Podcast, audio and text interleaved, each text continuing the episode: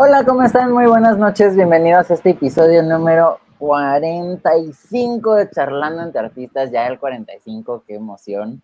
Yo soy José Eduardo Acosta y los saludo desde la calurosa ciudad de Torreón, Coahuila, y aquí a un lado mío se encuentra. Al otro lado señalaste al revés. Ah, es que a mí sí me aparece, o sea, hago así y sí te estoy señalando a ti, te lo juro. no sé qué está pasando.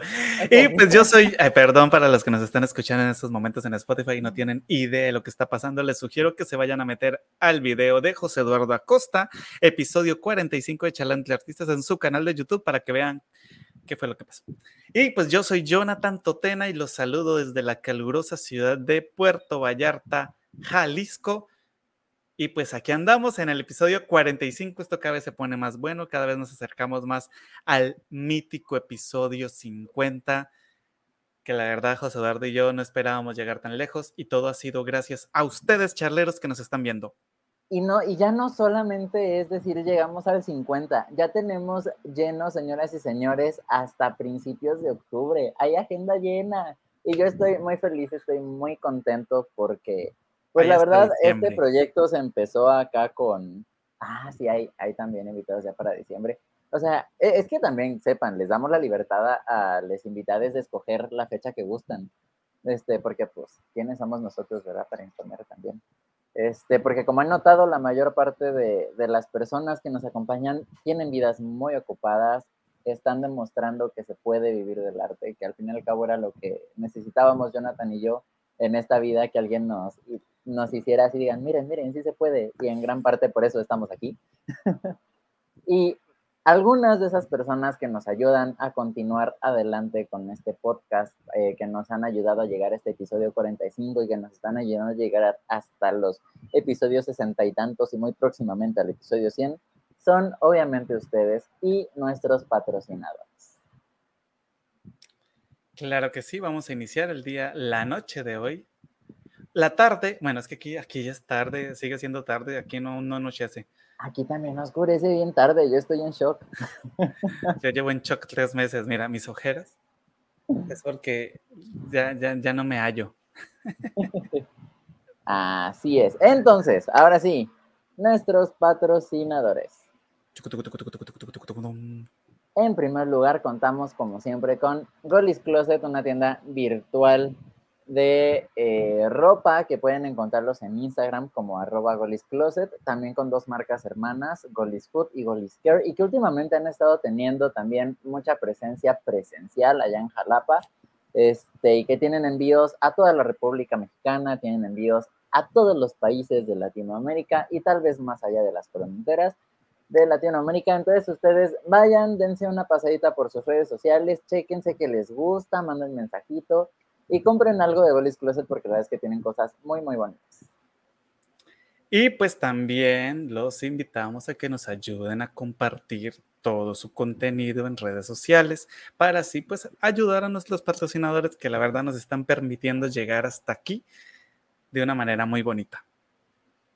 Así es. Y también tenemos ahora a unos patrocinadores nuevos que estamos muy agradecidos que se encuentren aquí con nosotros les damos la bienvenida a Alegro Music MX y pues los invitamos a que los busquen en todas sus redes sociales como arroba Alegro Music, ya sea Instagram, Facebook, también tienen TikTok, por ahí he visto que tienen algunas clases de 15 segundos donde puedes aprender cosas divertidas acerca de la música, de la guitarra, canto, piano, batería, tienen de todo lo que ustedes se puedan imaginar, lo tienen y también la facilidad de que tienen clases virtuales. Así que pues, si están buscando una excelente academia en, las, en México o en la ciudad de Obregón.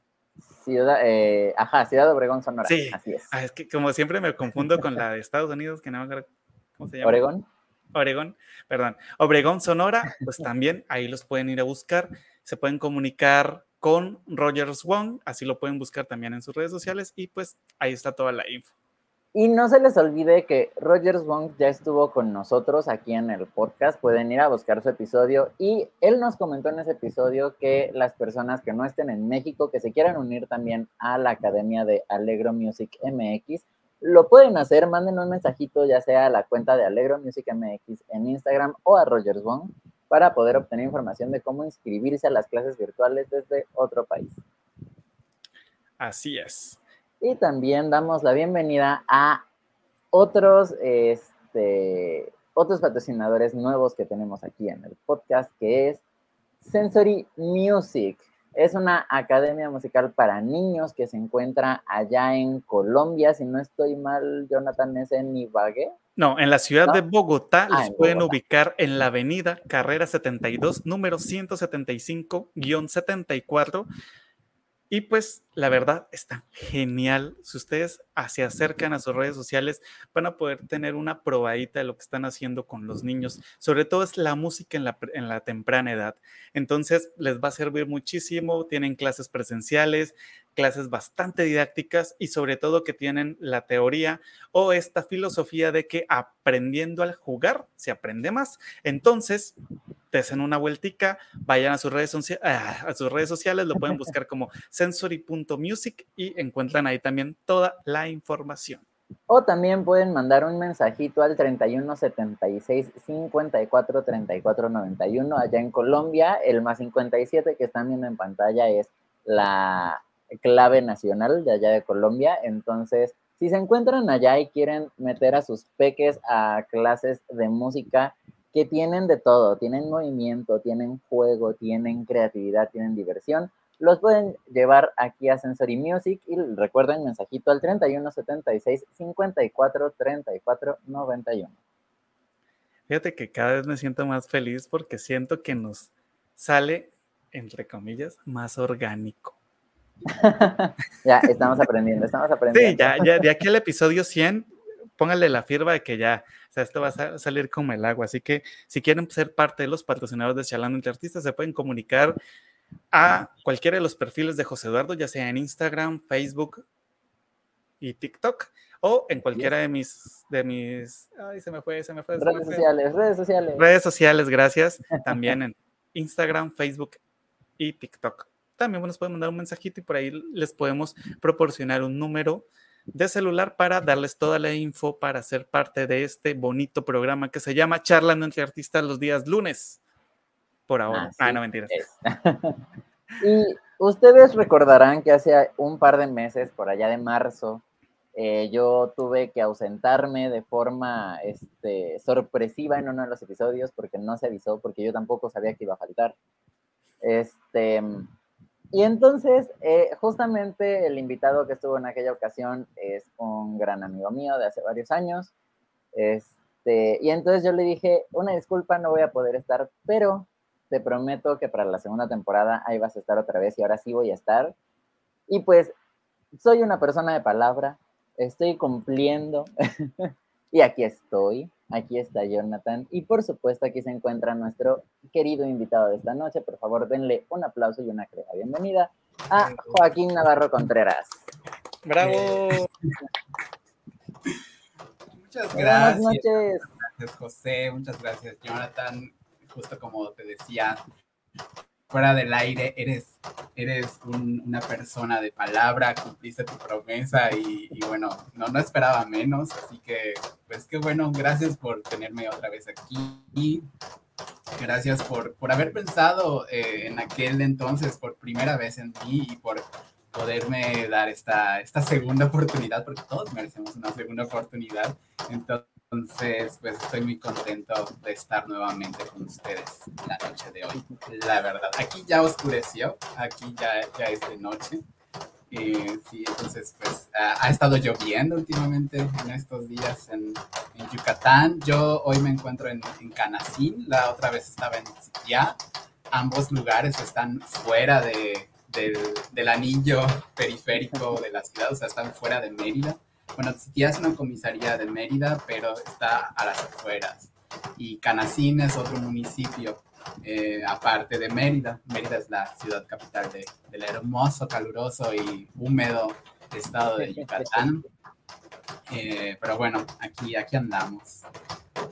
Dando pues, la gusto.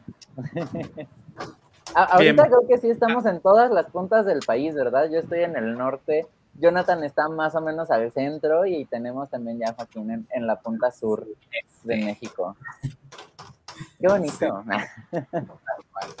International. Pues es que hay que aplicarle a todo, hay que aplicarle a todo.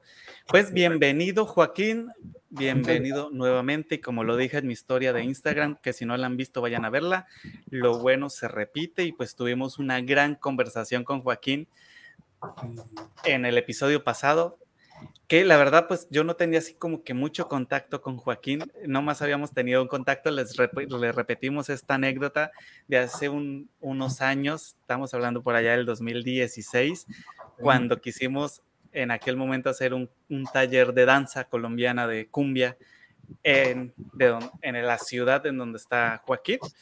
Y fue el único contacto que tuvimos en ese entonces y ya hasta el programa fue que nos pudimos conocer, ponerle ya cara a, los audios porque no es lo mismo.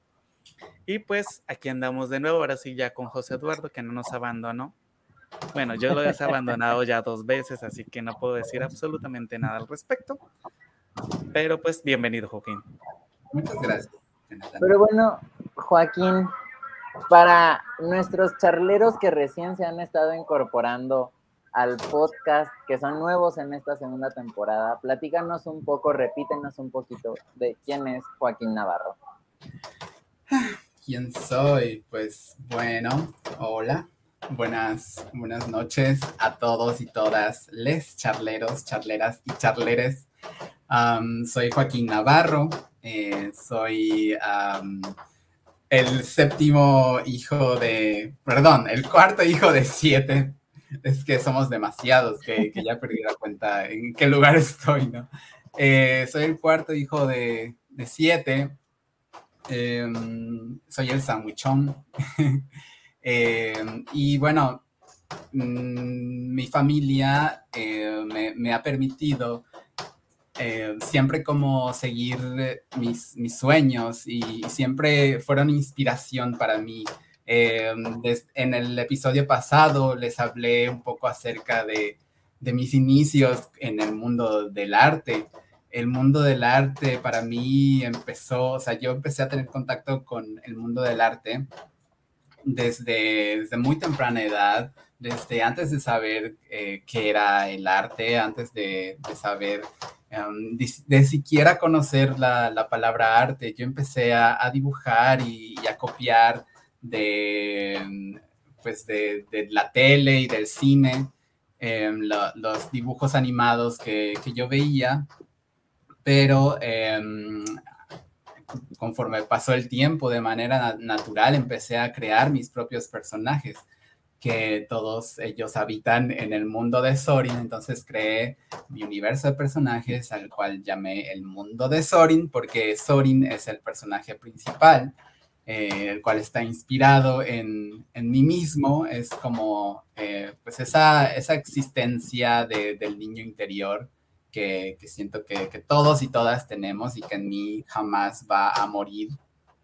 Y entonces, pues por eso menciono a, mi familia, porque, porque aquí en, casa, donde me encuentro ahora, en esta casa fue donde me crié eh, y donde recibí las más grandes inspiraciones o las primeras inspiraciones em, de mis propios hermanos, de mis propias hermanas, que también ellos me ayudaron a crear el, mundo de Sorin y también mis papás, ¿no? Mi mamá que nos compraba cassettes para grabar mis canciones, las ocurrencias que, que teníamos de, de, niños y de niñas.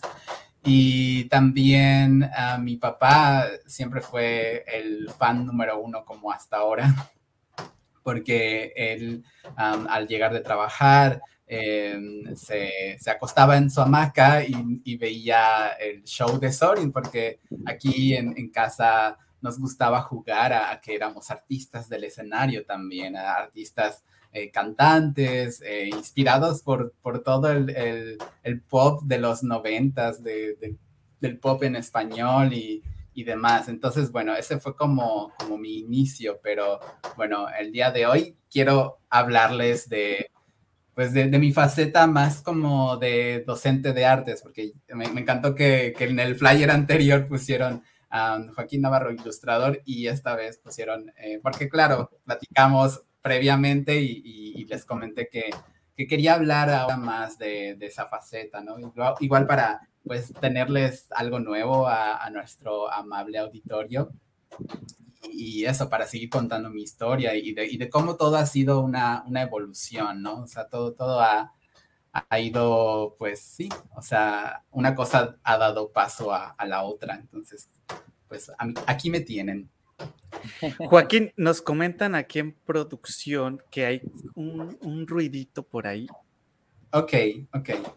okay. Que como que, no sé, que de pronto quiera llover o algo. Creo que, creo que está lloviendo. está lloviendo. Ah, ok. Sí. Voy a, sí, les digo, ha estado, es temporada de lluvias acá en, Yucatán.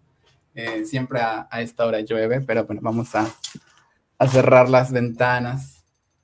Bueno, aquí también se me, se me, se me está cayendo la producción, porque por, eso me, por eso me puse nervioso al principio, porque eh, tenía yo mi aro de luz acá, pero pues se me apagó y ya, ya no prende, pero bueno. Este, aquí estoy. No te preocupes, no te preocupes. Me, veo, aquí, aquí, aquí brillo, mi, mi frente brilla. pero bueno, eh, sí, continúa. Ya se escuché mejor, igual ya también me voy a, quedar más quietecitos, no sé cómo, cómo ustedes escuchan mi, audio. Ya, ya, se escucha mejor. Eh, mira, de todas maneras, aquí en la parte de configuración, abajito, puedes picarle ahí y también tiene algo para mutear el ruido. José Eduardo, ayúdame. Ah, eh, cancelación de... Eh, en los tres puntitos hay una cosa que dice configuración de, micrófono o algo así y dice cancelación de, ruido o de eco, una cosa así. Este, y ayuda bastante. aquí tenemos producción de todo, no crean que esto se hace nomás con las manos, aquí pagamos por un programa especial que gracias a nuestros patrocinadores pues ya ayudamos a solventar un poco esa deuda, pero sí, o sea, charlando entre artistas invierte en en su trabajo para que podamos estar con ustedes cada lunes trayéndoles este bonito programa. Bueno, pues según ya está la cancelación de eco. Excelente. Pues sí, ya, definitivamente ya nos escucha. Ya no tenemos el... De acuerdo. El ruidillo. Bueno, antes de continuar, porque la verdad sé que cuando empecemos a hacerle preguntas a Joaquín se nos va a ir larga y tendida. Como hilo de media. Exacto, entonces vamos a saludar a los charleros que están aquí pendientes desde el principio del programa. Tenemos por aquí a Patti Castel que dice, hola, buenas noches, como siempre desde Colombia. José Antonio nos comenta desde Facebook, buenas noches, muchos éxitos con el invitado de hoy. Gracias. Tenemos a Ana Tam, dice, buenas noches, súper emocionada de ver al maestro y artista Joaquín Navarro Aníbal Bastida nos comenta en Facebook, buenas noches desde la calurosa ciudad de Torreón. Por aquí tenemos a Laura Costa que dice, hola. Tenemos a Jorge David Castellanos Velandia comentando desde YouTube, una vez más listo para disfrutar de Charlando entre Artistas. Lo saluda desde Colombia el charlero número 3. Y por aquí también tenemos a Marilis Tames, Tames, Tames. Dice, el mundo de Sorín, y una carita de emoji que no sé cómo decirla, pero vamos a decir carita bonita. Dice, soy fan, gracias por difundir el precioso trabajo de Joaquín. Para nosotros es un honor que Joaquín quiera compartir con nosotros su trabajo. Así que la gratitud es completamente hacia él. Y antes de que se nos pase, hace ocho días me llamó eh, nuestra querida Alma de la Rosa para decirnos que siempre nos ve, que siempre nos quiere mandar saludos, pero que nunca nos ha podido escribir pero que le mandemos un saludo desde aquí, desde Charlando entre Artistas, y pues un saludo a mi queridísima abuela Hola. Rosa, que nos, está viendo desde allá, desde Jalapa, Veracruz. Y ahora sí, pasemos. Ahora sí viene lo bueno. A lo que nos cruje, dirían por ahí. Joaquín, José Eduardo te quiere hacer una pregunta porque si sigo interrumpiéndolo se va a enojar. Sí. yo conozco a Joaquín ya desde hace casi 10 años, porque si no estoy mal fue por ahí de 2013. Por sí, ahí. Por ahí de 14, sí, por allá. Y desde esas épocas ya Joaquín ya era maestro, ya daba cursos, ya todo. Y siempre ha sido muy apasionado justamente de dar clases, de compartir el arte con los niños, con adultos, con jóvenes. Pero me da mucha curiosidad, ¿por qué? ¿De dónde fue que nació eso de que tú dijiste, ¿sabes qué? Yo quiero dar clases. ¿Y en qué momento lo descubriste que te gustaba? Que dijiste, ah, esto es lo que yo quiero hacer. Sí, pues, pues bueno, eh, claro. Em, ¿La historia corta o la larga? bueno, pues eh, obviamente, em, como les decía, el mundo de Sorin fue como la puerta de entrada al mundo del arte. Eh, de ahí entré a, cursar los talleres de em, artes plásticas, teatro, periodismo, radio y televisión. Tomaba tres talleres en el, en el que es hoy el Centro Cultural de la Niñez Yucateca, por ahí de 2001, cuando yo tenía 10 años. Entonces, esa fue como mi primera, eh, ese fue mi primer acercamiento formal a, a una educación artística. Eh, porque bueno, en la primaria, pues si bien eh, sí teníamos educación artística, bueno, no, en realidad no, era como simplemente bailar para, para el fin de curso. Eh, y quizá algún maestro, sí, mi maestro de quinto grado fue mi mejor maestro de educación artística porque nos daba clases de flauta y, y también nos permitió actuar, nos permitió hacer una pastorela y también un sketch em, cómico eh, para el final del curso y tocar algunas piezas en flauta. Entonces, como que, em, aparte de que, de que yo en casa, em, pues seguía creando mis universos y mis personajes, eh, sí tuve como estos acercamientos. Ah, bueno, curiosamente fue paralelo, o sea, esta experiencia con mi maestro de quinto grado, que fue buenazo, eh, como educador artístico, eh, fue que también cursé los talleres en el y entonces como que ahí pues se me fue como pues despertando cada vez más o, más bien como profundizando cada vez más el amor por, por el arte, por las artes y como por todas las disciplinas, ¿no? O sea, si bien yo me considero dibujante, artista visual, ilustrador, porque pues es mi fuerte. Eh, disfruto de todas y, también eh, pues soy un apasionado de, bueno, disfruto de todas, soy un apasionado de todas y, también puedo decir que, que, he podido experimentar, aunque sea un poquito con cada una de ellas, o sea, en el, en el papel de ejecutante o o bueno, algo que, se le acerca, la luchita se hace. y bueno, esos fueron como mis primeros acercamientos a, la educación artística, a las artes. Y así, bueno, fue pasando el tiempo, la secundaria, pues seguía dibujando. Me fascinaba, o sea, la parte que más disfrutaba de las de las tareas de la secundaria eran los dibujos propiamente, ¿no? Las portadas del mes o, para biología y física y química, para las ciencias que te piden dibujar em, la lámina, no sé qué, la figura 1.2 de, de, física, ¿no? Era la parte que más disfrutaba, obviamente. Y obviamente también cada vez que había oportunidad eh, de bailar, bailaba en los carnavales, en los festivales de fin de curso y así. Entonces, siempre pues la vena artística, la, sangre corriendo por mis venas siempre fue de artista. Y bueno, así llegamos hasta la prepa, que bueno, obviamente ya eh, em, al final de la secundaria fui pensando como, ¿a qué prepa de aquí, de las emblemáticas de Mérida, voy a entrar? ¿A la prepa 1 o a la prepa 2? Eh, son como las, de la UADI, ¿no? Las de la Universidad Autónoma de Yucatán, entonces son como que las primeras opciones para la juventud yucateca, para los adolescentes, la, adolescencia yucateca. Pero bueno, de repente por ahí en el mapa apareció el CEDART, el Centro de Educación Artística Hermilo Abreu Gómez, de aquí de Mérida, que bueno, em, son 12 CEDARTs que tenemos en, en, toda la, en toda la República Mexicana. Y pues a mí me, me tocó estar, o sea, bueno, obviamente me decidí a entrar. Afortunadamente entré y quedé en el Centro de Educación Artística Hermilo Abreu Gómez.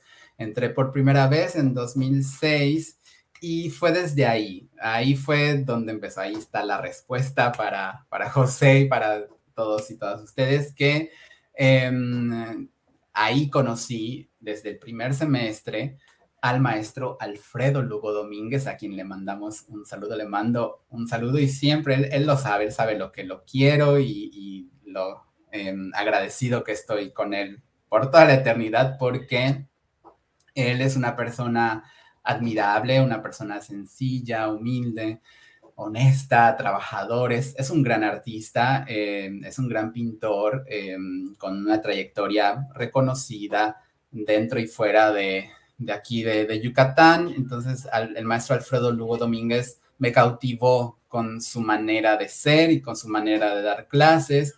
Y entonces fue ahí, en una de sus cátedras, en una de sus clases, que, que él estaba pues ahí hablando y yo ya empezaba a sentir como la semillita de la docencia se iba sembrando en mí. Entonces, porque yo pensaba, yo quiero ser como él, yo quiero eh, seguir con su labor, me encantaría seguir con la labor que este maestro está haciendo, ¿no? O sea, porque es maestro de artes plásticas, ¿no? Y, porque pues yo estaba como más cercano, siempre he estado más cercano a, las artes plásticas, entonces me identificaba mucho, um, también por su personalidad, ¿no? Entonces, eh, me, empezaba a imaginar, empezaba a soñar despierto, ¿no? En plena clase me empezaba a, ir como a imaginar, eh, a estar nuevamente en el Secuni, pero ahora como maestro, ¿no? O sea, como que yo me imaginaba de maestro por todos los lugares por los que había pasado, por la primaria donde estudié, por el Secuni, por la secundaria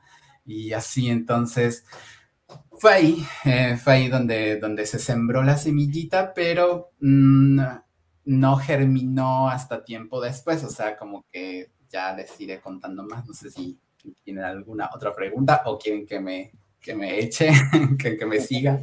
Fíjate que, que, ahorita que comentas esto de que, o sea, con muchos docentes que, que, uno ve, que José Eduardo sabe que uno pues observa cuando les apasiona lo de esto de la docencia, siempre hay alguien que, que te marca, ¿no? Siempre hay alguien, algún docente que te deja una huella y tú ahorita comentabas de un maestro. Sí, la verdad, se me acaba de olvidar el nombre. No te preocupes, Alfredo Lugo. Alfredo maestro Alfredo Lugo. Y, y sí, sí es muy clave cuando tú te dedicas a la docencia que siempre hubo alguien que te indujo a quererte dedicar a la docencia. Y qué bonito que, por ejemplo, en, espacios como estos se les pueda dar también la gratitud a esos maestros. Y pues qué bonito que lo traigas a, a, colación y que lo recuerdes y que pues se te nota que le tienes una admiración muy grande. Y para mí, o sea, a mí me hace sentir súper bien que hagas eso. Ya, era mi acotación. gracias. Sí, pues eh, sí, em, quizá el, el, maestro no, no sabía de, de, esto hasta eh, pasado los años, ¿no? Igual eso es, es, como interesante, ¿no? Uno, uno nunca, está padrísimo eso, porque a mí me ha pasado, ¿no? Pero pero lo vi reflejado, o sea, vi, vi que el maestro también lo, lo, vivió, ¿no? Como él siguió siendo mi maestro, ¿no? O sea, eh, la inspiración de él, la, la, sí, como, sí, claro, lo, lo, que él me inspiró fue desde, sucedió desde, desde, los, desde el primer mes que yo estaba estudiando la, la prepa, porque bueno, eh, bueno, abro el paréntesis.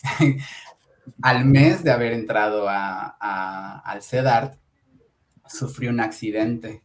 Y entonces, bueno, estuve un año de, año sabático, bueno, recuperándome y bueno, esa, esa historia estaría buena contarla en, un tercer episodio.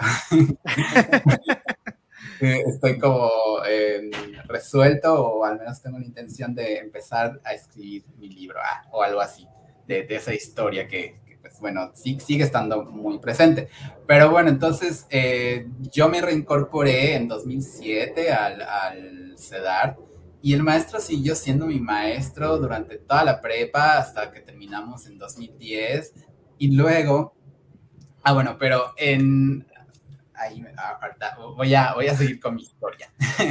Entonces, en, en, la prepa, cuando, cuando me reincorporé al CEDAR, eh, Claro, las materias eh, que, tomas, los talleres eh, que tomas en el CEDART, como en el CEDART, en el CEDART, van, eh, te van forjando, como, bueno, te van dando las bases, más bien, como, pues en la ejecución, obviamente, en la ejecución de, la, de las artes. Claro, uno tiene que, experimentar ser artista, ¿no? O sea, en el papel del creador, del ejecutante.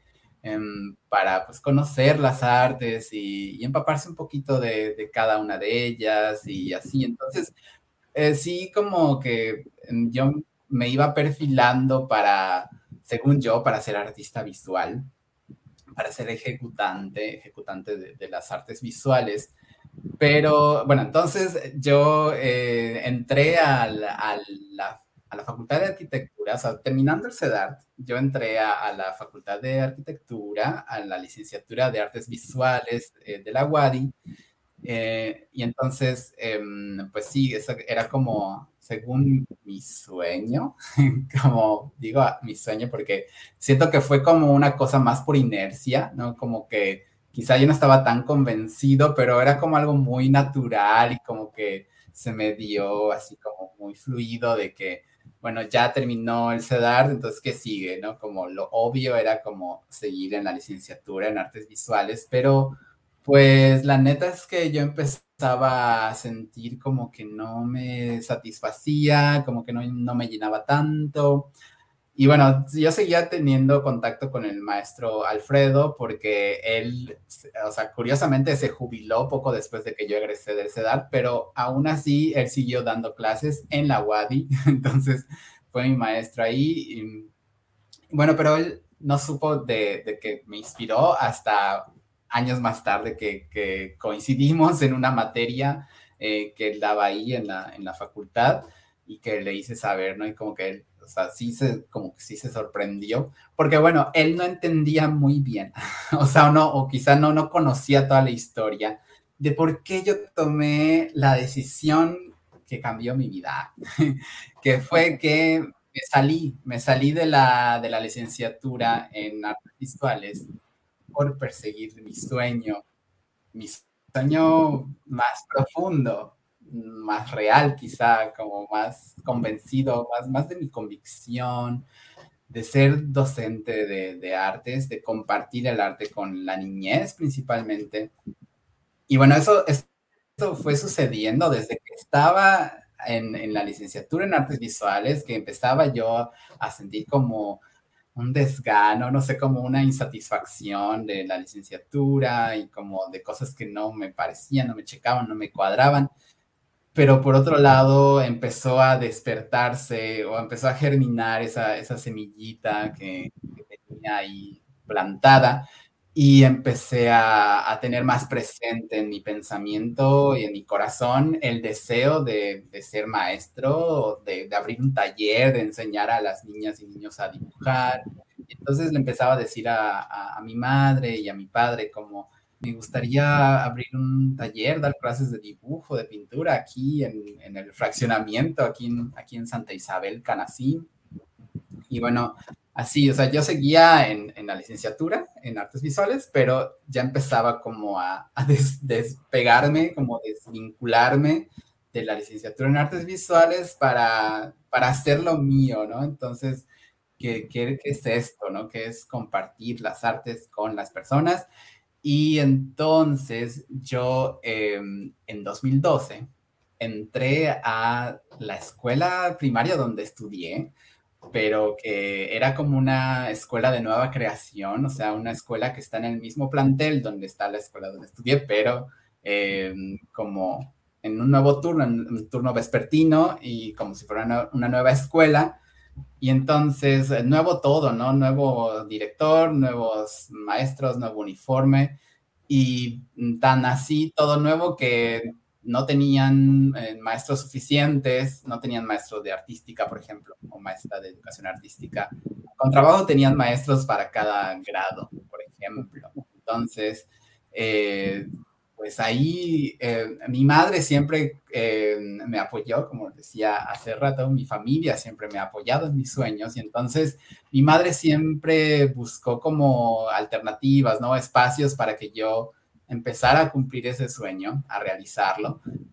Y de las últimas, eh, pues como ventanas que me abrió o como oportunidades que me presentó fue esta, bueno, no, de las últimas, pero más bien de las primeras, pero, pero la primera que, se concretó, ¿no? Que fue em, esta escuela de nueva creación. Entonces me dijo, esta escuela em, está dirigida por un director muy, muy joven y que, está, que es su primera vez dirigiendo una escuela, entonces, ¿por qué no vas y te acercas a él y le preguntas si puedes entrar a, a ser maestro de educación artística, aunque sea como voluntario? Y claro, como pues he sido muy bendecido, afortunado y privilegiado, pues no, no necesitaba como eh, una remuneración en ese momento. No, no era mi, mi principal motivación, ni, ni siquiera era una, una, cosa que yo pensara.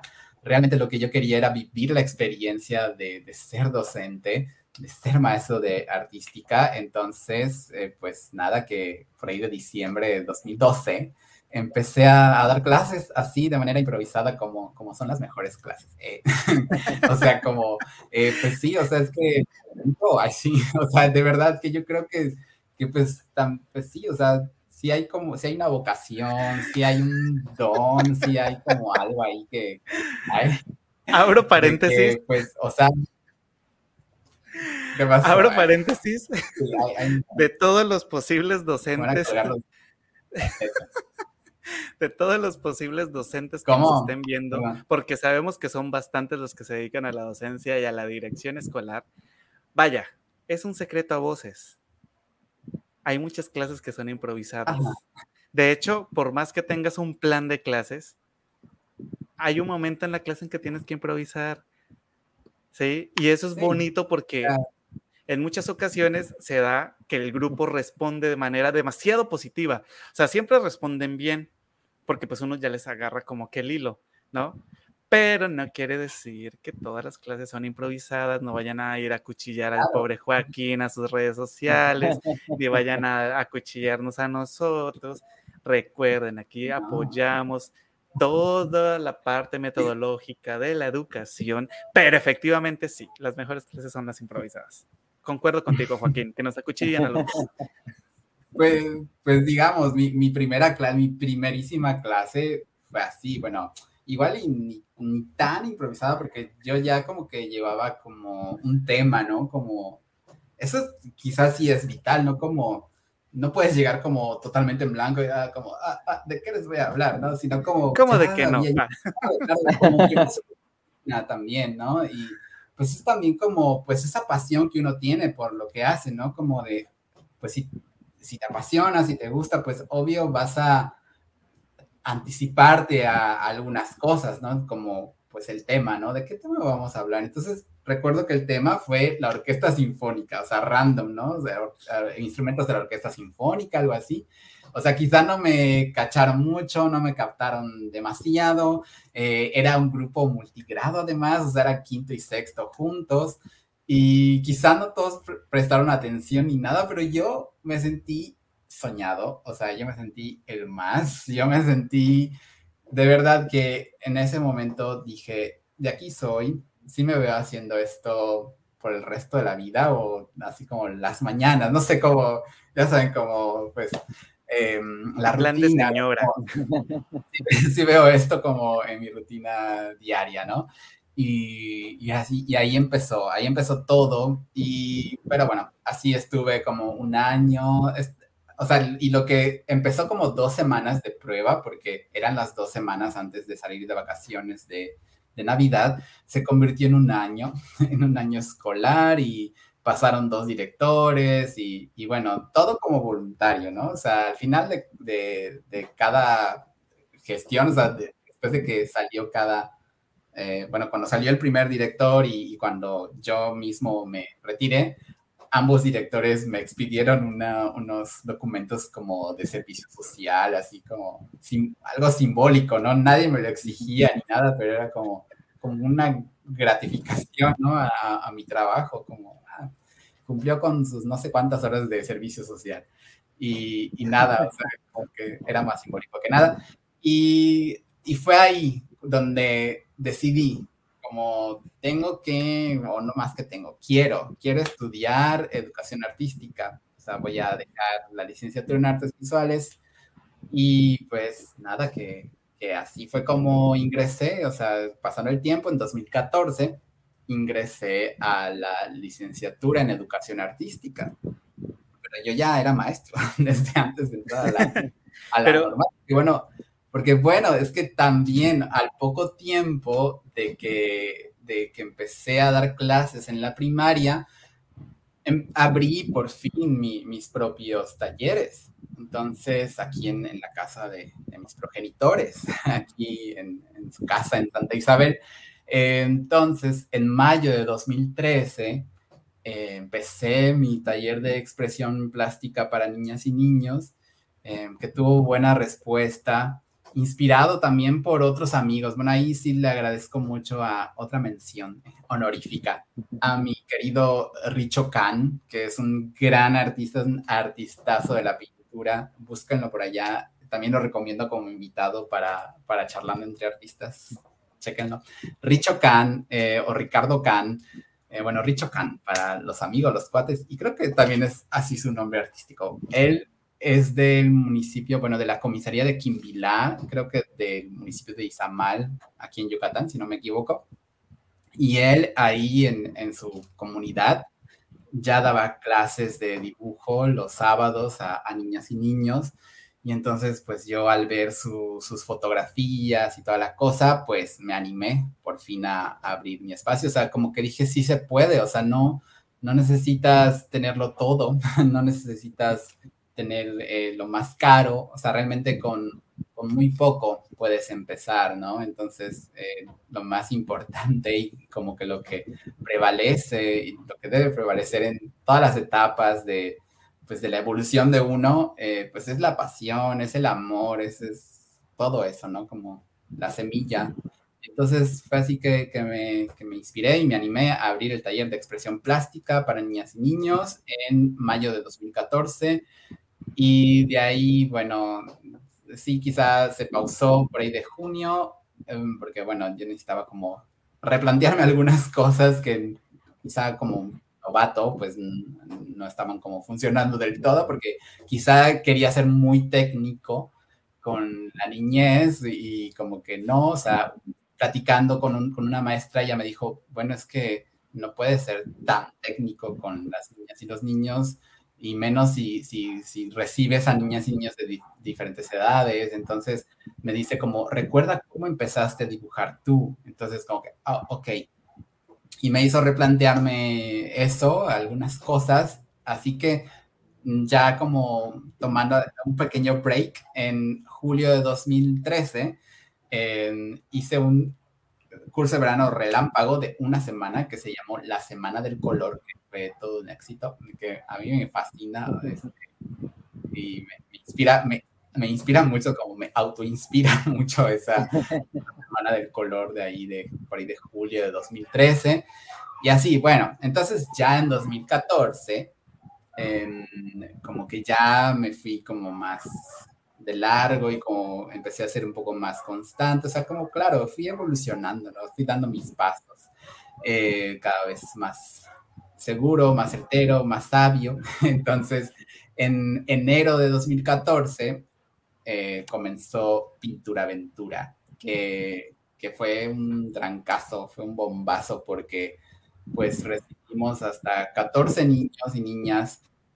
No terminaron los 14, pero pues sí estuvieron ahí, este, sus trabajos, y fue muy bien recibido, o sea, mm, ese lo, lo hicimos por una temporada de, de ocho sesiones, o sea, como dos meses, pero como era solo sábados, pues bueno, duró, duró ocho sesiones, em, ya como, bueno, no sé si hubo novena, décima, pero eh, creo que como que, sí, como dos sábados después de la octava eh, sesión, fue la exposición que fue aquí a la vuelta de la casa en donde estoy, en la casa de, de, de, unas, de unas amistades eh, que muy amablemente me, prestaron la, sala de su casa para hacer la exposición de Pintura Aventura. Se llamó Pintura Aventura La Exposición. Entonces, me fascinó y a la gente también le fascinó. Em, ese álbum de, de Facebook de, con las fotos de la exposición ha sido así como de los más de, los que más personas, más almas han visto y más han me gusteado y más han comentado. Y entonces, bueno, a partir de ahí, pues una de mis amigas que, conocí años atrás en unos cursos propedéuticos para entrar a la, universidad, me volvió a contactar porque, bueno, ella me, contaba que, quería, que quería em, dar un taller de, escritura creativa para niñas y niños y, pero que lo había intentado en un foro aquí en, no sé, un espacio cultural en, en el centro de, de, Mérida, pero, pero que no había salido bien. Entonces vio ella la respuesta que tuvo, o sea, vio las fotos de la exposición, vio cuánta gente reaccionó, cuánta gente comentó y veía eso, veía todo este movimiento, todo lo que estaba sucediendo aquí. Entonces ella me dijo, quiero hacer eso que no funcionó en el centro de Mérida, quiero hacerlo ahí en Santa Isabel contigo. Yo, ¿qué? O sea, wow. o sea, y, ella, ella vivía en, al norte de, de, la ciudad de Mérida, en Francisco, en el fraccionamiento Francisco de Montejo. Y, y, yo, le, yo le cuestioné, o sea, como que obviamente me emocioné, me alegré y, es, y fue para mí un gran honor y un gran gusto que me hubiera dicho eso desde el primer momento que me escribió, pero sí le cuestioné como de, ¿estás segura? Porque vas a tener que venir todos los días, bueno, no todos los días, pero al menos dos veces por semana desde Francisco de Montejo hasta aquí a Santa Isabel. Y bueno, o sea, ella dijo, sí, vamos a hacerlo. Y entonces, eh, después de unas dos que tres juntas creativas, eh, creamos, lanzamos, eh, convocamos al taller Acualetras, que también me inspira mucho, Acualetras. Es muy bonito ese taller, porque bueno, ahí combinamos lo que es la escritura creativa, el acercamiento a, a la literatura, a los cuentos, a, a, ser creador, inventador de cuentos, de adivinanzas, de trabalenguas, de, un montón de cosas divertidas y súper creativas, eh, junto con la ilustración de, de los textos. Y, y bueno, em, ahí un poco de historia, ¿no? Y, bueno, ya como paralelamente eh, me fui, eh, bueno, ya avanzando el tiempo, en agosto de ese año, de 2014, fue que ingresé a la, a la Escuela Normal Superior de Yucatán, profesor Antonio Betancourt Pérez, a la licenciatura de Educación Artística y bueno, el resto es historia, pero ¿qué más? ¿Qué más quieren que yo les cuente? Fíjate que, ahorita que comentas, ahorita que comentas esto de Acualetras, sobre llevar la, la escritura junto a la ilustración, hay aquí una pregunta muy interesante y es de Jorge David Castellanos Velandia que dice, escuchándote se me vino a la cabeza la locura de hacer historietas con mis poemas épicos. ¿Me puedes compartir algunos secretos? Supongo que va más que todo a cómo puedes llegar a inspirarte a partir de la escritura, pues para dar la parte de la ilustración, porque Jorge David Castellanos Velandia, pues si no lo menciono, José Eduardo se enoja, es un poeta colombiano que nos va a estar acompañando en este mes de agosto, si no estoy mal, ahorita no recuerdo la fecha. Pero de dos capítulos, si no estoy mal. sí, ¿no?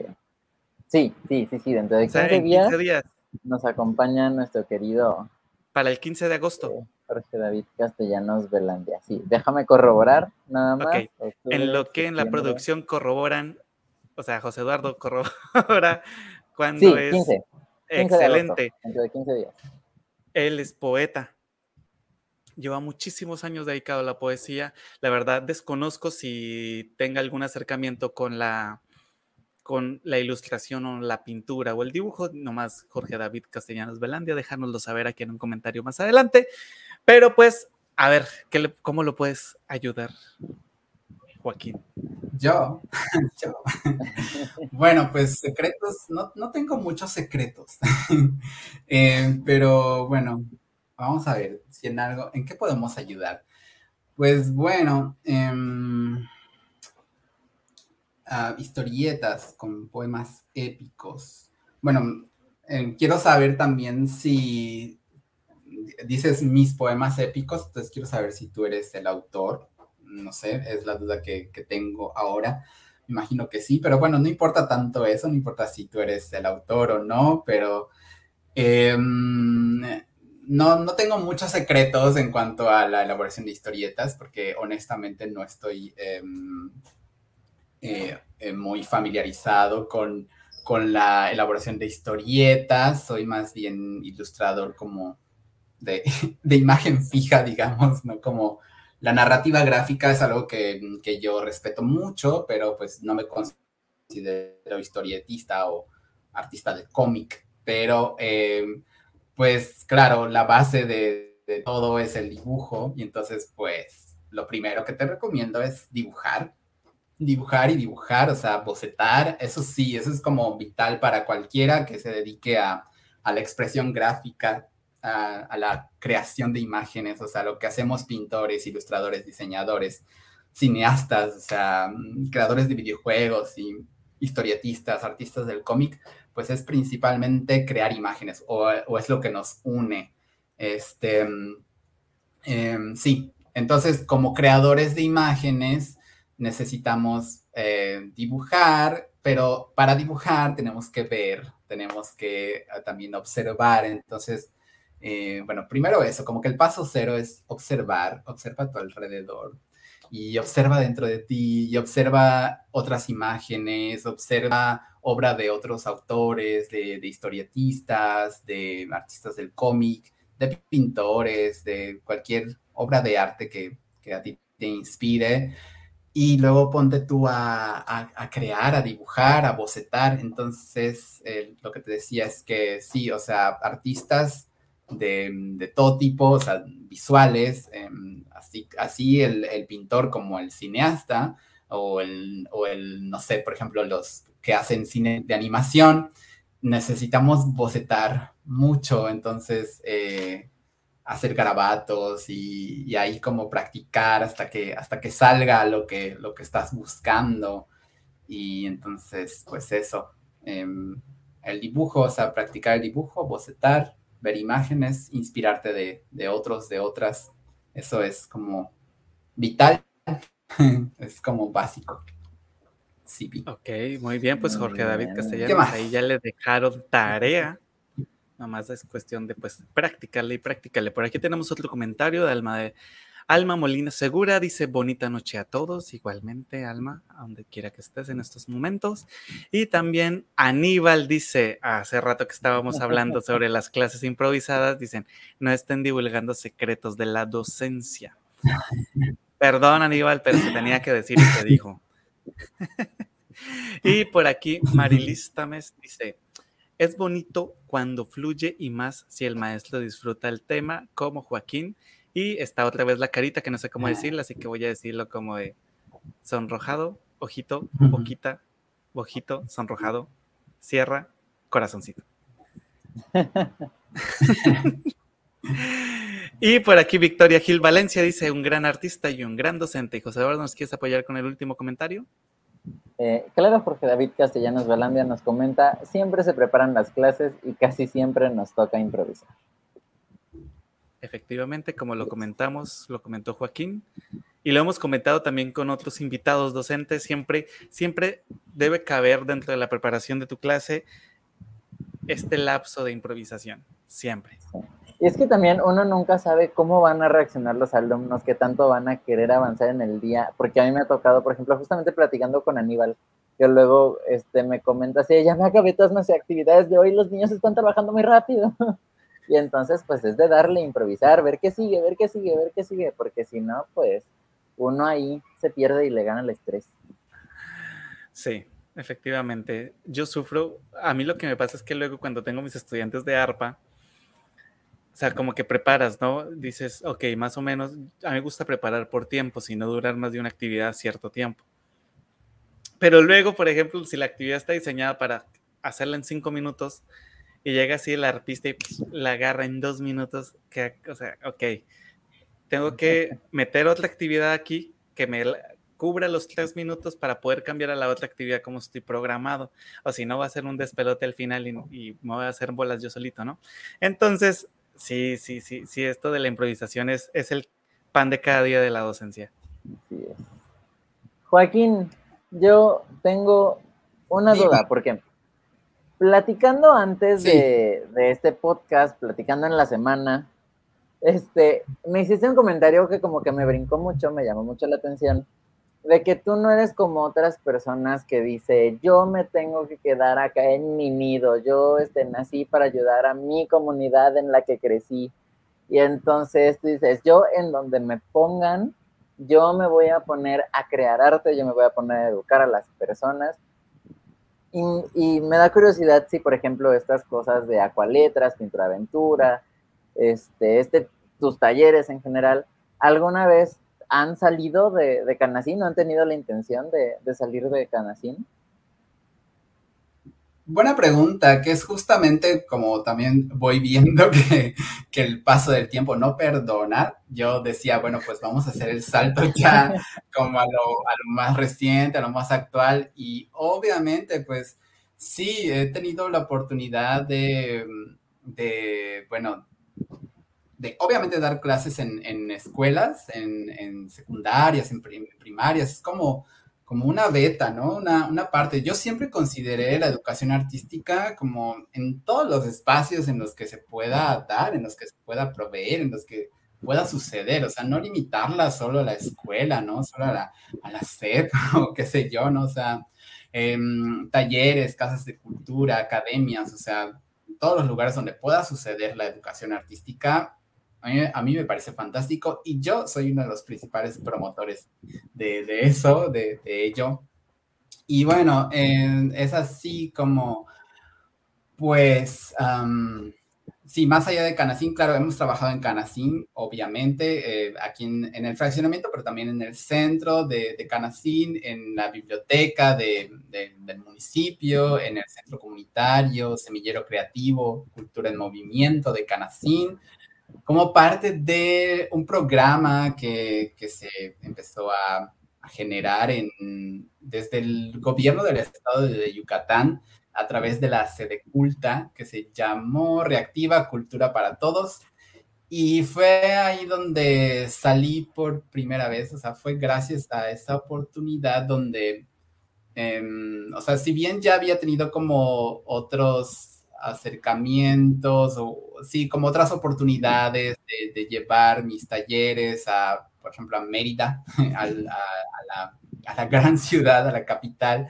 Eh, sí, sí había tenido la oportunidad, pero para mí como eh, una de las experiencias más significativas fue esta de ir a un lugar que no conocía, por ejemplo, ¿no? O sea, digamos Mérida, pues ya lo conozco porque pues ahí nací, o sea, Canacín y, y, Mérida es como Ciudad de México, Estado de México, o sea, están ahí como junto con pegado. Entonces, pues son casi uno mismo, uno solo. Entonces, pero eh, gracias a este programa Reactiva Cultura para Todos del gobierno del estado de Yucatán, es que me mandaron a Suma de Hidalgo. O sea, yo apliqué a la convocatoria y quedé, y obviamente, entonces fue que me dijeron, oye, eh, te vas a Suma, a Suma de Hidalgo. Y yo, ¿qué? O sea, ¿dónde está eso? Porque sí había escuchado, eh, sí, sí, ya, ya había escuchado de, del municipio, pero es uno de los municipios más pequeños, más pequeñitos de, aquí de, Yucatán, que incluso hay quienes lo confunden con una comisaría de, de, Motul, ¿no? Motul es uno de los municipios más famosos de, de aquí de Yucatán por los huevos motuleños y demás, porque bueno, ahí nació Felipe Carrillo Puerto y demás, entonces eh, hay quienes pensaban que Suma de Hidalgo era una comisaría de, de, Motul, pero no, es un municipio aparte, uno de los 106 municipios, 106 municipios de Yucatán, que tiene su propio palacio municipal y su gobierno municipal. Entonces fue ahí eh, como la primera experiencia significativa de ir a un lugar el que jamás había estado, o sea, para empezar, jamás había estado ahí, y, y de pues ser nuevo en el lugar, de no conocer a nadie, y, y sí, o sea, fue como la, la primera experiencia, y, y, fue padrísimo, o sea, fue, bueno. Pregunta. Fue maravilloso, con, con todo. ¿Qué pasó? Pregu pregunta, Joaquín. Eh, ahorita que comentas que hubo como este cambio, este salto a, a, una población nueva, una sociedad completamente diferente a la que estabas acostumbrado, y siento que de pronto a los charleros les puede interesar esta respuesta, ¿hubo algún cambio en tu proceso del curso? porque pues sabemos... Épale. Acabamos de perder a Joaquín. La conexión con Joaquín. Recuerden que este es un programa en vivo que se realiza en la virtualidad. Estas cosas pasan ahorita. En unos momentos volveremos a tener a Joaquín aquí con nosotros. Mientras tanto, los invitamos a que sigan el mundo de Sorin en Instagram como arroba mundo de, mundo de Sorin y también que los invitamos a que busquen a Joaquín en su Instagram como Joaquín Navarro Art arroba Joaquín Navarro Art. A los que nos están escuchando desde Spotify, Amazon y demás plataformas de este podcast, los invitamos a que se den una vueltica por Instagram, por las redes sociales de Joaquín. Y recuerden que ya estamos en Amazon Music, ya charlando entre artistas está también en Amazon Music, entonces ya pueden ir a escucharnos, ir acá, ponerse al corriente con el podcast. Sí, su plataforma preferida es Amazon Music. O sea que si tienen su.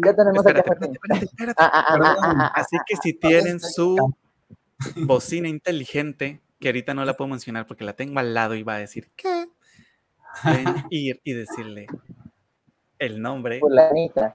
Reproduce Charlando entre Artistas, episodio 1, y nos pueden ir escuchando de manera secuencial o buscar el episodio que más les llamó la atención y lo que lo quieran revivir y nos quieran apoyar con estas reproducciones, adelante, háganlo. Y también se nos había olvidado decirles los que nos están viendo en estos momentos desde el canal de YouTube de nuestro querido amigo José Eduardo Acosta, los invitamos a que les, se suscriban, le den like, compartan con su vecino, novia, amante, exnovia, esposa las seis mujeres, con seis hombres, con lo que quieran, pero compártanlo, compártanlo, aquí apoyamos todo.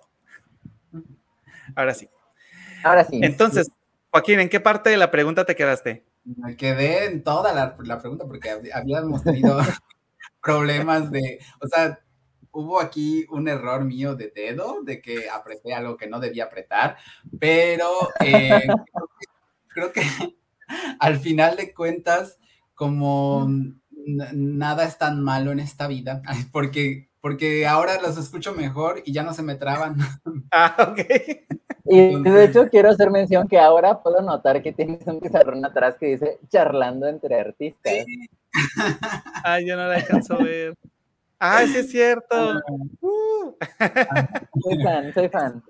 Esa es la gente comprometida que uno necesita. Bueno, Joaquín, reitero la pregunta la repito. Gracias. Eh, nos comentabas que tuviste este cambio de sociedad, ¿no? Y pues uno sabe que cuando tienes, por ejemplo, tu proyecto estaba dedicado a una población en específico, que era la población de tu comunidad. Cuando hubo este cambio ah, de población total, tuviste que hacer muchos cambios en la planeación de tu, volviendo a las planeaciones de las clases improvisadas. No mentiras. Hubo, muchos cambios, o sea, ¿cómo fue ese cambio cultural, ese cambio social? ¿Sientes que sí fue muy abrupto para tu proyecto? Mm, bueno, pues es que para empezar, desde la convocatoria nos pedían como tener en cuenta eso, ¿no? Como que se adscribiera o, o sea, como que, que se adecuara a, a, un contexto. Y entonces, eh, en realidad, obviamente, eh, la, la, propuesta que yo, que yo hice, como no sabía dónde me iban a mandar, la propuesta mía se podía aplicar a cualquier contexto, pero era la idea de eh, como dibuja tu, tu, municipio, como vamos a dibujar y pintar tu comunidad, una cosa así, ¿no? Entonces, pues desde la misma propuesta, pues ya tenía como un camino avanzado, o sea, como de, ah, bueno, pues no sabía que iba a venir a, Suma, pero pues ya tengo la idea, ¿no? Como que yo ya estaba como un poco advertido de que, o sea, o más bien yo mismo ya me había como mentalizado de que, pues sí, que, íbamos a salir a, observar, a, mirar el entorno y a, dibujarlo. Entonces, em, pues ese fue el primer cambio que hubo en la manera de, hacer clase, por ejemplo, porque aquí en, el fraccionamiento, aquí en casa, mis progenitores, pues solamente trabajaba aquí en el porch, ¿no? Como muy a la escuelita, ¿no? Como muy de, ah, pues estamos en, en el salón, en el espacio controlado, en el aula o en el taller, ¿no? Y como que de aquí no salíamos. Realmente no, como que no, no salíamos de aquí.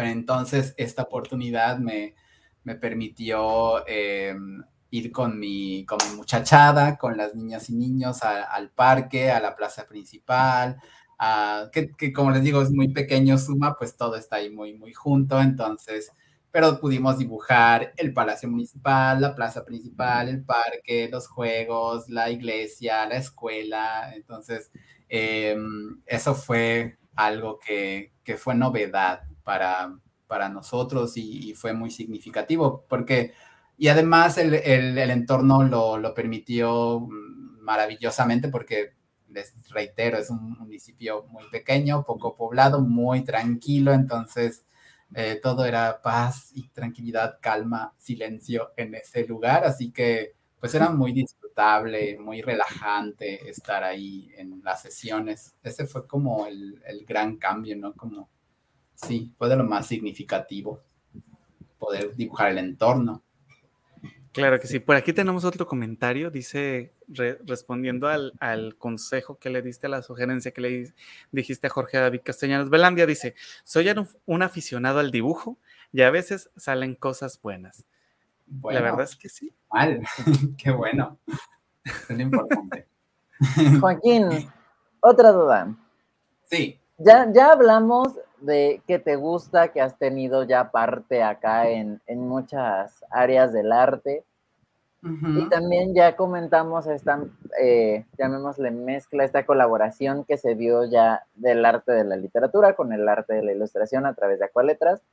¿Alguna vez has pensado tú en aliarte con algún otro artista, véase de la música, del teatro, de la danza, de, qué se llevó la gastronomía, este, para hacer otro curso o hacer tal vez algún tipo de, performance o de exposición de, ilustración con N otra rama del arte? Uh, pues obviamente, ¿no? Claro que sí, eh, toda la vida, todo el tiempo y también de, de, ida, y de ida y vuelta, ¿no? O sea, también no sé, tengo una, amiga que es cantautora, que también échenle ojo y oído porque es cantautora, se llama Laura Gabriela, tiene un álbum en Spotify que se llama Volveremos. Y pues bueno, ahí está. También este es una oportunidad para comprometerla a ella, para, para que por fin hagamos la portada de uno de sus sencillos, ¿no? O sea, todavía no se ha concretado, pero por ejemplo, ella me ha dicho como, oye, quiero que ilustres la portada de este sencillo porque siento que este, o sea, pienso en ti y yo, claro que sí, y escuché la canción y dije, claro, totalmente sí. Pero bueno, todavía está en veremos, o sea, está la intención, está, sí, lo deseo con todo el corazón. Y pues sí, siempre estoy abierto a, a todo eso. También yo mismo como, pues, como artista he experimentado con la performance, em, en, siendo estudiante en la, en la licenciatura en, artes visuales y también, claro, en la, claro, en, la educación artística, pues como que mucho más, ¿no? O sea, como también pude hacer teatro y demás. Pero bueno, esto de como hacer colaboraciones, mm, bueno, me invitaron a, a la muestra universitaria de artes visuales ya hace mucho, en 2013, para presentar una performance, porque había participado además en un taller de arte acción en 2012. Entonces, en 2013 presenté un performance, una performance en los bajos del Palacio Municipal de, de Mérida, en la muestra universitaria de artes visuales de aquel entonces. Y pues siempre, siempre está ahí latente el deseo de, colaborar con más artistas, con artistas de, todas las disciplinas. Y pues bueno, em, lo que sí ha sido una realidad, o sea, más reciente, pues es la colaboración. Y bueno, creo que es el momento perfecto para introducir como lo más reciente de, de mi historia, que es Casa de las Artes ya eh, Casa de las Artes Citia, pues la fundamos eh, justamente un bailarín, coreógrafo, maestro de danza, Mauricio Chipiste y su servidor. Entonces, ahí en la comisaría de Citia, en los bajos, en, el Palacio Municipal, no, en el Palacio Comisarial, en el Palacio de la Comisaría Ejidal de Titiá, abrimos Casa de las Artes, eh, un espacio dedicado a la difusión de las artes a través de talleres y, diversas actividades de diversa índole. Y entonces, bueno, ahí desde febrero de 2021 Em, Mauricio y yo somos, somos docentes. Ahorita estamos en, pausa por las vacaciones de verano, pero em, él y yo em, comenzamos cada quien a dar sus talleres. Yo hasta hace poco, en, en, junio, julio, di mis, mis últimas sesiones antes de las vacaciones de verano, mis últimas sesiones del taller de pintura, Em, ya tenía yo un grupo de niñas y niños, adolescentes, desde los 6 años hasta los 18, pasando por los 12, 13, 14. Un grupo bastante diverso, pero muy bonito y muy, muy querido por mí. Y él también, o sea, Mauricio también em, ha tenido su grupo de chicas del taller de danza y bueno, eh, junto con él, los sábados em, se nos ocurrió crear el, taller de artes visuales más danza, que si bien em, cada uno tenía su, momento, ¿no? Como eran tres horas de los sábados, o sea, les digo, eran por la pausa de las vacaciones, pero los sábados de 9 a 12 eh, impartimos este, este taller que, que, bueno, está pensado para para niños, niñas y niños, incluso desde los tres años. O sea, hemos recibido a niñas y niños desde los tres años porque es más lúdico, porque es más, mm, más divertido, o sea, como así más lúdico.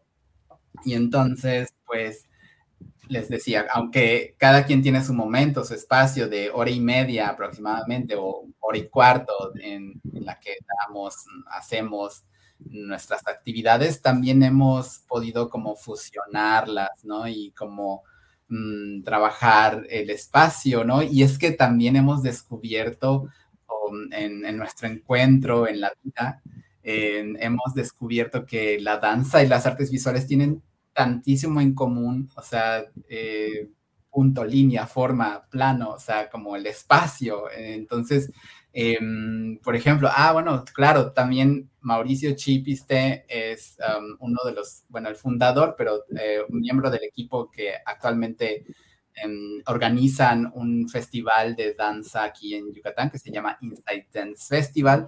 Entonces ahí, por ejemplo, em, en, el, en la edición de noviembre de 2020, yo participé en la apertura, como en el opening act del, del, del festival, dibujando en vivo, por ejemplo, algo que también yo quería, ya había empezado a hacer desde la normal, ¿no? Pintar en vivo, dibujar en vivo y así, pero lo pude hacer como, pues, ante un público más diverso, no, no, no, no, meramente mis compañeros y compañeras de escuela, que obviamente les agradezco mucho que, que también me hayan seguido en mis locuras, pero pude, pues eso, tener como esa experiencia de, de, llegarle a un público más diverso. Em, en, en, aquella edición del Inside Dance Festival, entonces yo dibujaba a los presentes, porque bueno, era todavía era pandemia, o sea, todavía habían como restricciones y así, todos con cubrebocas y demás.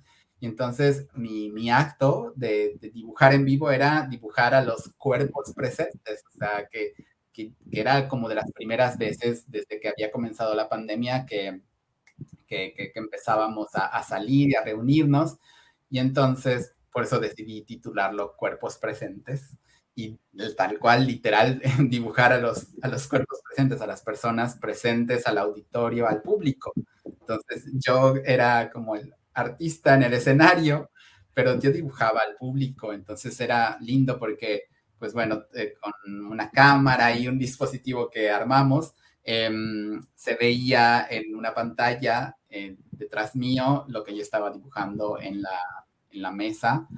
Y, me pareció muy, muy bonito que al final de la, de la función, o sea, al final de, todo lo que duró esa función, eh, mi amiga del alma, la maestra, gran bailarina eh, Viridiana Cárdenas, ella me dijo, es que vi danza, o sea, es que vi danza en, tu dibujo, o sea, yo veía cómo, cómo tu plumón danzaba se movía por el espacio. Y dije, claro, es que el dibujo es la danza del lápiz, por ejemplo, y el bailarín dibuja en el espacio, ¿no? Entonces dibuja con su cuerpo líneas, formas y crea volúmenes también como una escultura y, y bueno, y entonces ahí es maravilloso, ¿no? Como no sé cómo a quién se le ocurrió que las artes tenían que estar separadas.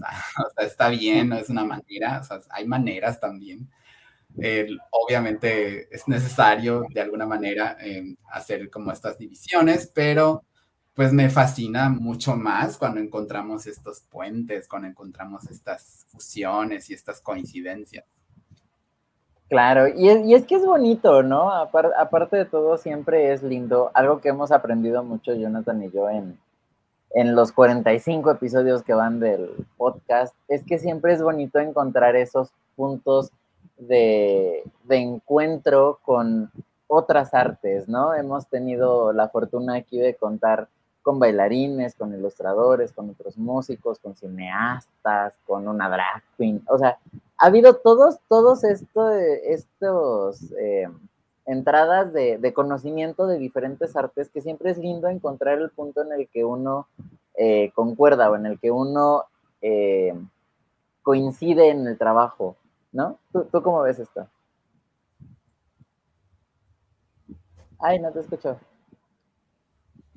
Porque hace rato creo que hasta escuchaba aire, ahora ya no escucho nada. Ah, ya, ya te escucho de nuevo.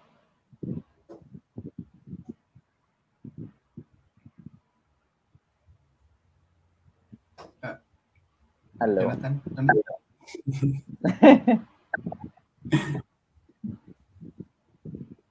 ¿Y en qué nos quedamos? Una disculpa para todos los que nos están viendo y escuchando, que de pronto desaparecí pero es que ya vi, ya descubrí, el día de hoy descubrí que el problema de mi internet no es mi internet. Una disculpa a los de Total Play por hablar mal de ustedes en mi Twitter. Es de mi cable. Pero ya, pronto lo solucionaremos y estaremos al corriente. Ahora sí, ¿en qué nos quedamos? Eh, estamos hablando justamente de estos eh, puntos de, encuentro entre las artes, ¿no? De lo que hemos ya platicado aquí con, varias personas que han estado en el podcast de otras artes, estos puntos en los que llegamos a coincidir, llamémosle laboralmente, artísticamente, estos puntos en los que encontramos referencias de la música en otras artes o, ellos encuentran este, música en sus áreas, cosas así. Sí, sí, si no estoy mal, recuerdo también en el primer episodio con invitado, el número dos, para ser exacto, donde San Rebel nos comentaba esto, ¿no? Que a partir de la música salía la creación de sus collages. Entonces también cómo, cómo es la, la importancia de, de, todas las artes para la evolución de una misma. Sí, a veces uno como músico encuentra inspiración en pinturas, en poemas, recordando a nuestro compañero que va a estar pronto acompañándonos. Y, pues bueno, Joaquín nos abre esta puerta para colaboraciones. Para los que están interesados, pues comuníquense directamente con Joaquín. No sé si ya hiciste el spot publicitario, José Eduardo, pero pues ya me encarreré y no pienso parar. Lo pueden buscar o le pueden escribir a El Mundo de Sorin. Si lo pronuncié bien esta vez, ¿verdad? Sorin creo que, bueno, no sé cómo lo pronunciaste ahora, pero porque estoy un poco sordo, pero la primera vez creo que le pusiste acento en la I y es en la O. Sí, es Sorin. Sí, sí, no, Sorin. En el mundo de Sorin pueden comunicarse con él o al Instagram de Joaquín Navarro Art para que pues se comuniquen con él y realicen estas bonitas colaboraciones, estos bonitos trabajos en conjunto que enriquecen el arte más allá de lo pensado e imaginado. Así es. Y también para que estén un poco más informados acerca de este nuevo centro cultural que nos acabas de, de, informar que abriste en compañía de este compañero bailarín que olvidé su nombre. Mauricio. Mauricio, gracias. Chipiste. Este, sí. Este, para que también tengan más información acerca de este lugar, de cómo acudir, de qué actividades va a haber, porque siempre es lindo ahorita justo que ya estamos reactivando la cultura, que ya otra vez estamos saliendo todos a las calles, este, poder acercarnos, aprender un poco, compartir un poco con el arte, este, por ejemplo, taller que nos cuentas de danza y pintura, que pues es, es, es necesario. Y bueno, antes de continuar, tenemos por aquí al Leisis Araceli Navarro. No sé si ya lo mencionaste. El comentario. No. Ah, ok. Recién vamos. Dice: Hola, mi quinito. Aquí estoy contigo. Saludos desde Luras. Y tenemos por aquí otra inquietud de parte de Jorge David Castellanos Belandia, que dice: En ocasiones no hay ganas de hacer lo que tenemos que hacer porque si a veces uno está así desganado y no quiere, a mí me pasa más, más seguido de lo que quisiera. Y terminamos trabajándolas con, con entusiasmo, o sea, como que pasa ese lapso, o sea, agarra uno la fuerza, así lo interpreté yo el comentario, si no es así, Jorge David, déjanoslo saber más adelante. Y terminamos con entusiasmo haciendo estas cosas. Y dice, ¿cómo manejas la primera parte tú, Joaquín? ¿Cómo manejas ese desgano, ese desdén al querer hacer las cosas? Porque supongo que en algún momento te ha pasado que tienes algún encargo de alguna pintura, pero pues a veces uno no tiene ganas ni de pararse de la cama, no más que el calor lo obliga. Pero, ¿tú cómo dominas eso? Mm. Ah, ok. Acabo de ver que. Ok. Joaquín, ¿nos escuchas? Sí, dime. Ah, ok. Ah, ahí estamos de nuevo. Te repito la pregunta. Una eh, disculpa para los que nos están viendo. Ok. Te repito la pregunta. Dice. repetirme la. Sí, no te preocupes. Dice: En ocasiones no hay ganas de hacer lo que tenemos que hacer.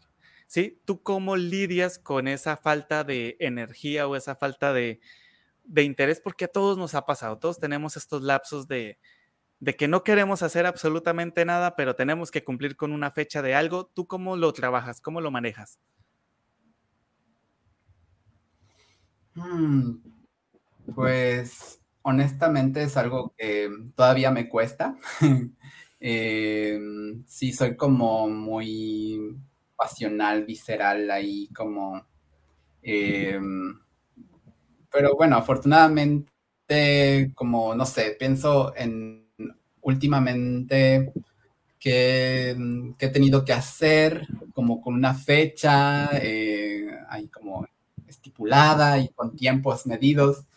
Em, que, que, bueno, eso puede ser estresante, ¿no? O sea, como tener una deadline, pero a la vez a mí me, ayuda porque creo que eh, no, no, no estoy diagnosticado, pero quizá tengo como trastorno de déficit de atención, algo así. Soy como muy procrastinador, la verdad, honestamente. Y um, sí me ayuda muchísimo a mí que me pongan una deadline, así como una fecha de entrega. Em, entonces, por ejemplo, una de las últimas experiencias o de las más recientes fue cuando ilustré el libro de mis amigas, las em, tejedoras proyectos de bolsillo, que también se las recomiendo muchísimo. Las tejedoras proyectos de bolsillo tienen un proyecto maravilloso, diverso, muy complejo, muy completo, pero tienen una actividad que se llama el, libro viviente o el libro gigante, una cosa así. Creo que el libro viviente. Y entonces yo ilustré un, libro, o sea, hice ilustraciones como de mínimo un metro por diez, una cosa así, una cosa bastante grande, eh, para, sobre todo para las niñas y los niños, que cuando lo veo junto a niñas y niños de hasta de 8 o 10 años, me parece que es grande, ¿no? O sea, cuando yo lo estaba haciendo decía, ah, no es tan grande, ¿no? Pero obviamente para el tamaño de las niñas y los niños, pues sí, sí es una experiencia así como que, wow, es un libro gigante, un libro viviente, un libro que, me habla, un libro que, me interpela o que me inspira. Entonces hice unas ilustraciones eh, para ese libro, em, tres en total, y pues tenía yo como un mes para hacer las, las tres. Entonces, pues, ¿cómo lidié con eso? Mm, la neta es que, afortunado desafortunadamente, no tenía nada más que hacer, o sea, no tenía más que Casa de las Artes, o sea, por las tardes. Mm, además, no, no todos los días de la semana, sino como dos, tres veces, tres veces por semana. Así que, pues, lo que hice fue mm, dedicarle el tiempo suficiente y necesario a, a ello, ¿no? Entonces, como ser realista, ¿no? Como dosificarlo y decir, bueno, voy a trabajar dos, tres, cuatro, hasta cuatro horas por la mañana y dos, tres, hasta cuatro horas por la tarde, noche. Y así como, pues eso fue como, o sea, hasta yo me sorprendo ahora que lo que lo cuento, ¿no? Como que sí, sí me comprometí y sí me con eso de que, bueno, hay que, hay que acabarlo para tal fecha, porque había que acabarlo para una feria del libro que hubo en, un parque emblemático de la ciudad de Mérida, que no sé, una feria del libro itinerante, algo así le llaman, en el Parque de Santiago, que fue en octubre del año pasado. Entonces, por ahí de septiembre, o sea, entre la, transición de septiembre a octubre, pues fue que tuve que elaborar esas ilustraciones y, además las pastas del libro, o sea, todo, todo lo hice yo, bueno, con la ayuda de, mi amiga Yam, Yam, Yamania, eh, Flores, si no mal recuerdo, pero bueno, eh, ella de las tejedoras. Eh, y sí, entonces como fue esa mi, manera, ¿no? Como de saber que, tenía, o sea, como que sí necesito que muchas veces que alguien me diga como, oye, tienes tal fecha, y yo como, ok, pero la neta es que a pesar de, de que al final, como suele pasar, ¿no? Como que al final ya era como trabajar contra reloj y decir, ya es para mañana, ¿no? Y como que falta pegar ahí como la última, no sé, la última, por decir la última lentejuela, pero no usamos lentejuelas, pero es como que aplicar una gota de pegamento para que ya quede el empastado. sí, como que sí, sí, estuvimos como en, ante esa situación, pero la neta es que pues sí traté como de de, irlo más en tiempo y forma que, pude, pero también de, disfrutarlo. O sea, sí lo disfruté mucho. O sea, sí me pasé un poco mal a veces por el calor de, este lugar llamado Yucatán. O sea, sí, pero aún así había momentos en los que decía, wow, o sea, gracias, ¿no? O sea, yo mismo me agradecía a mí mismo porque estaba cumpliendo mi sueño de niño, ¿no? O sea, como de que mis dibujos los vieran más niñas y niños, de, y además los hice con crayolas eh, sobre pellón, ¿no? O sea, como que como yo veía que dibujaban y pintaban mis maestras del kinder, entonces a mí me inspiró muchísimo y lo, lo gocé como niño, la neta. Entonces, a pesar de que teníamos, teníamos los tiempos medidos y así, o sea, como la parte de adulto, pues creo que y quizá la manera de lidiar con eso, de los tiempos, los horarios y así, pues es como poder encontrar ese lugar, ese espacio donde nadie, o sea, un lugar que nadie lo toca, ¿no? Un lugar que es de luz, que es ahí como el goce, la alegría espiritual de hacer arte. Pues, creo que es la, la manera. Que es algo muy importante y esencial o sea, siento yo que el artista, pues es un niño grandote, ¿no? Todos los artistas somos niños grandotes, porque a fin de cuentas, cuando estás con tu instrumento, cuando estás con tu elemento de trabajo, pues eres un niño jugando con, con esa herramienta.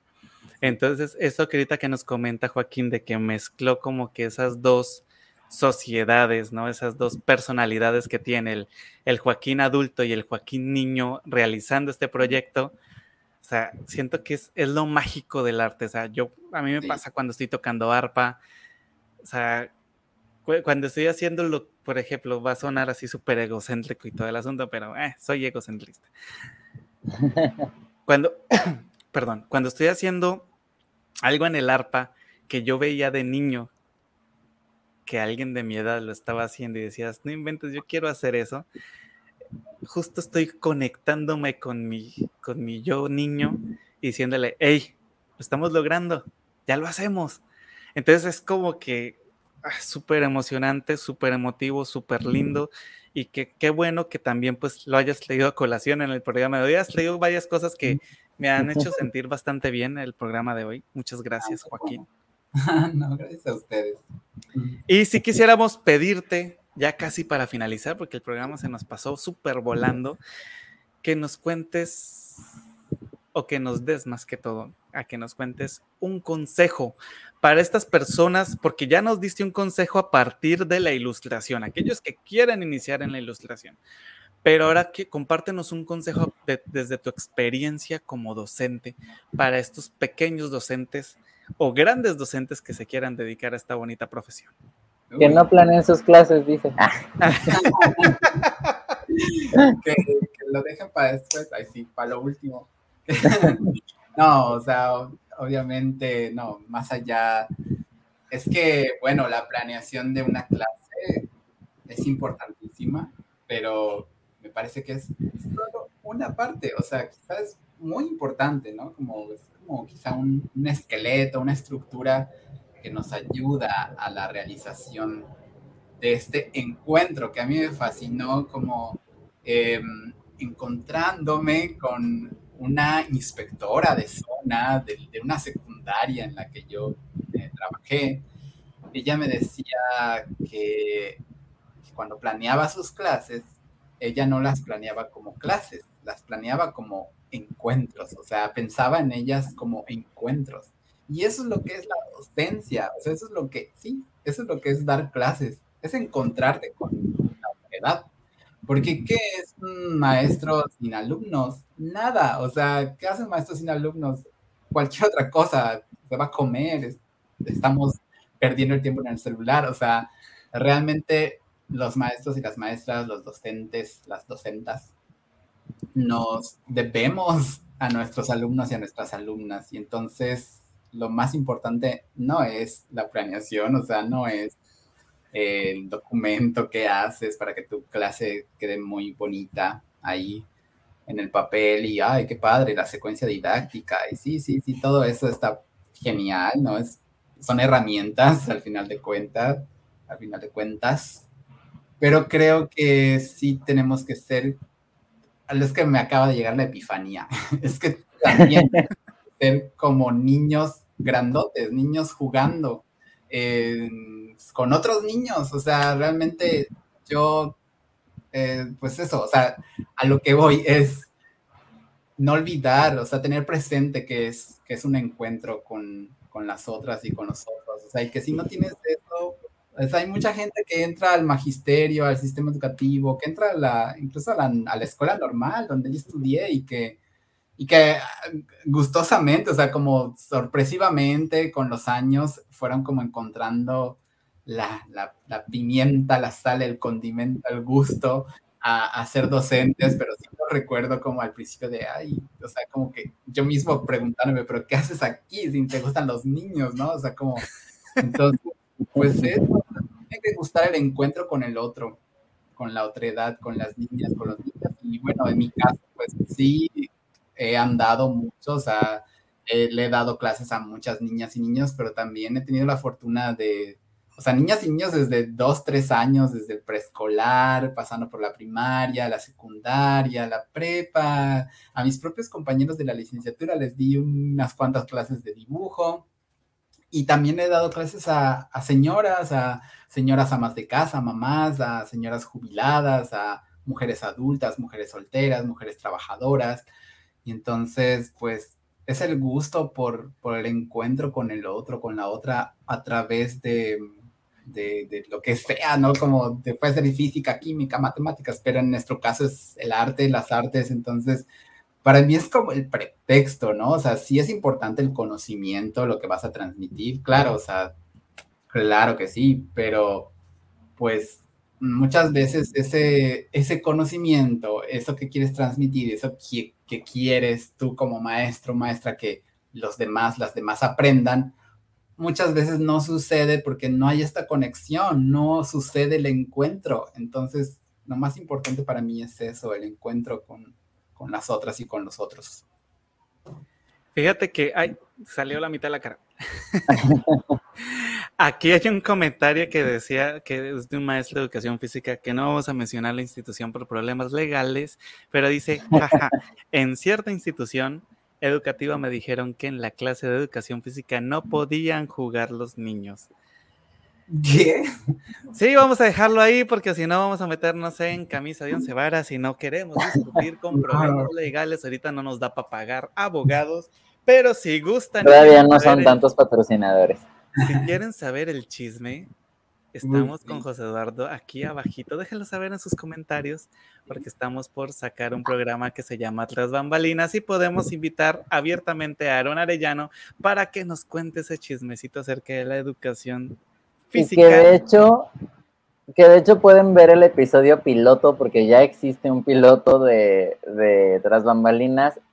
Creo que es en mi canal de YouTube o en el tuyo. no, está en tu canal en cualquiera de nuestros eh, canales lo pueden buscar, que fue justamente con San Rebel, para platicar de un proyecto muy bonito que tuvo lugar hace algunos años. Se armó. Y si no, y si no, miren, podemos hacer un en vivo en Instagram. Esas cosas se borran. No, no, nos gustan los problemas legales. Aquí se armó con Aaron Arellano, dice que él jala para hacer su comentarnos, contarnos su chisme, su historia. Pero pues bueno, como lo escucharon, para estos los próximos docentes, lo más importante es el encuentro en las clases con ese niño interior para que logres percibir mejor las ideas de los niños que tienes al frente. Fíjense, ahorita que estaba yo escuchando a, Joaquín hablar de esto, me, me recordó muchísimo hace algunos años me tocó acompañar justamente a Alma de la Rosa a Coatzacoalcos a dar una clase. Ella daba algo así como, llamémosle apreciación artística, para chavos de universidad. O sea, estamos hablando de que iba a una facultad de ingeniería a darle clases a chavos de universidad sobre apreciación artística. específicamente, si no estoy mal, es, era apreciación de la música folclórica mexicana o algo así. Entonces a mí me llevó para explicar un poco sobre el son jarocho, explicar un poco sobre el arpa, ¿no? Cómo está construida y demás. Y algo que me llamó mucho la atención fue que su manera de dar clases no era la que yo esperaba de una maestra de universidad, ¿no? De sentarse a dar cátedra y hablar y hablar y escriban. No, ella llegaba, ponía música, les decía que era, brincaba, corría, cantaba, los muchachos cantaban también, brincaban, subían, bajaban una cosa impresionante y hasta la fecha me ha tocado este, ir a reuniones, eventos o lo que sea con ella y se la encuentran exalumnos y la recuerdan con un cariño impresionante. Dicen, maestra, ayer usted aprendió un montón. Y es que sí, siento que justamente ese es el tipo de maestros que necesitamos. Súper. Así que espérenlo pronto, tras bambalinas con chismecitos de los capítulos de Charlando entre Artistas. Joaquín, un placer enorme volverte a tener aquí con nosotros. Nos sentimos súper honradísimos de que hayas aceptado esta segunda, segunda invitación. Eres el primero en estar aquí con entre Artistas dos veces. ¡Wow! Muchísimas pues, gracias posiblemente tengamos más adelante entre las bambalinas para hablar más de chismecito y dejar un poco lo que es el arte, porque pues ahí seguimos maqueteando con José Eduardo este proyecto, porque ustedes saben, esto no es fácil, esto no es como que soplaría hacer botellas, dice el dicho. no. que, o sea, charlando entre artistas, ahorita que, que me estuvieron saliendo mis, mis recuerdos de Facebook, que son los que como que te traen a la memoria muchas cosas. Sí. Ahorita estamos en agosto, ¿cierto? Yo viajé a Colombia hace un año por a mediados de julio, ¿sí? Para mediados de julio ya habíamos hablado con José Eduardo de charlando entre artistas, ya teníamos más o menos la idea y yo le dije, voy a aprovechar a viajar a, a Colombia para invitar a algunos amigos que tengo allá para que vean que es más formal el asunto, porque siento que por mensaje de texto, como estamos contactando ahorita la mayoría de nuestros invitados, no es muy formal. Y más encima porque esos primeros invitados eran pues la clave de que hoy pudiésemos estar a 45 episodios, ¿no? Wow. Entonces, quiere decir que tenía de perdida como tres meses de planeación. Mínimo. El primer capítulo de Charlando entre Artistas, que resultó muy diferente a como lo planeamos con José Eduardo. si quieren el chisme, de verdad, si lo quieren, esperen el, el segundo capítulo de Las Bambalinas. Ahí les contamos el chisme. Tal vez no podamos mencionar nombres, pero pues ahí se los vamos soltando de a poquitos. Vale, muchísimas gracias por acompañarnos en este lunes de Chalando entre Artistas. José Eduardo, te dejo terminar porque si no, no me voy a callar. Así es, Joaquín, de verdad, muchísimas gracias por acompañarnos. Qué gusto poder ahora sí estar presente, poder platicar tantito. Ya, ya tenía mucho tiempo que no nos dábamos esta oportunidad así de, de vernos, de platicar, de echar chismecitos. Siempre es lindo. Este, la verdad es que siempre he admirado mucho también la pasión que tienes por el arte, por la educación, porque eso es algo que no se ve todos los días. Entonces, de verdad, muchísimas gracias por acompañarnos. Y a ustedes, charleros, muchísimas gracias también por acompañarnos en estos 45 episodios que llevamos. Estén muy pendientes porque ya muy pronto vamos a llegar al episodio 50 y están preparadas, la verdad, cosas muy lindas, muy interesantes. Ya hemos estado trabajando, como dice Jonathan, aquí trabajamos con anticipación. Y la verdad es que sí, ya desde hace algunas semanas hemos estado preparando cosas muy, muy lindas para el episodio 50, entonces estén muy pendientes porque les va a gustar. Pero por lo mientras, Jonathan, ¿qué te parece? Bueno, antes que otra cosa pase, Joaquín, no sé si tengas algo que quieras agregar. Nada más agradecerles, muchas gracias a Jonathan, muchas gracias José, gracias Jonathan, gracias José, los quiero mucho, de verdad, gracias por pensar en mí desde el principio y por volverme a, invitar y, por tenerme aquí. Lo he disfrutado un montón. Y nada, pues seguimos en el camino. Muchas gracias. Un abrazo para los dos. Un abrazo a cada uno. Gracias. Muy bien. Y ahora sí, Jonathan, ¿qué te parece si nos cuentas un poco de qué nos espera la próxima semana con el gran invitado que vamos a tener aquí? Claro que sí, tenemos un invitado desde Colombia que se ha dedicado a la producción musical desde hace ya bastantes años, que tiene su productora y más encima le ha grabado a grandes artistas de el, folclore llanero colombiano y venezolano. Así que los invitamos porque vamos a tener el privilegio de tener a Edgar Moreno, alias Yoyo. Yo lo conocí como Yoyo. Es un gran amigo y maestro que respeto, que lo conozco desde que yo tenía aproximadamente 14, 15 años y ha sido una institución en lo que hace. Tiene un sinfín de historias y sabemos que vamos a aprender muchísimo sobre la producción musical el siguiente programa. Así que pues los invitamos a que se conecten con nosotros a partir de las 8 de la noche. Va a ser por mi canal de YouTube recuerden como Jonathan Totena. A los que nos están viendo en este momento, suscríbanse a este canal, ya ayudemos a José Eduardo a llegar a los mil. Y muchas gracias a los que me ayudaron a mí a llegar a los mil, ya somos más de mil veinticinco personas y pues nos sentimos súper contentos porque estamos logrando lo cometido y pues les mandamos un abrazo fuerte. Así es. Por lo mientras, eso ha sido todo en esta emisión de Charlando de Artistas. Recuerden que si no nos pueden ver en vivo, o si no pueden ver todo el tiempo el video, nos pueden buscar en su plataforma de podcast favorita, véase Amazon Music, Spotify, etcétera, etcétera. Ahí nos pueden encontrar para escuchar todos estos episodios que la verdad han estado muy, muy interesantes. Pero por lo mientras nos despedimos esta noche y nos vemos dentro de ocho días. Recuerden, esto fue Charlando entre Artistas. Adiós.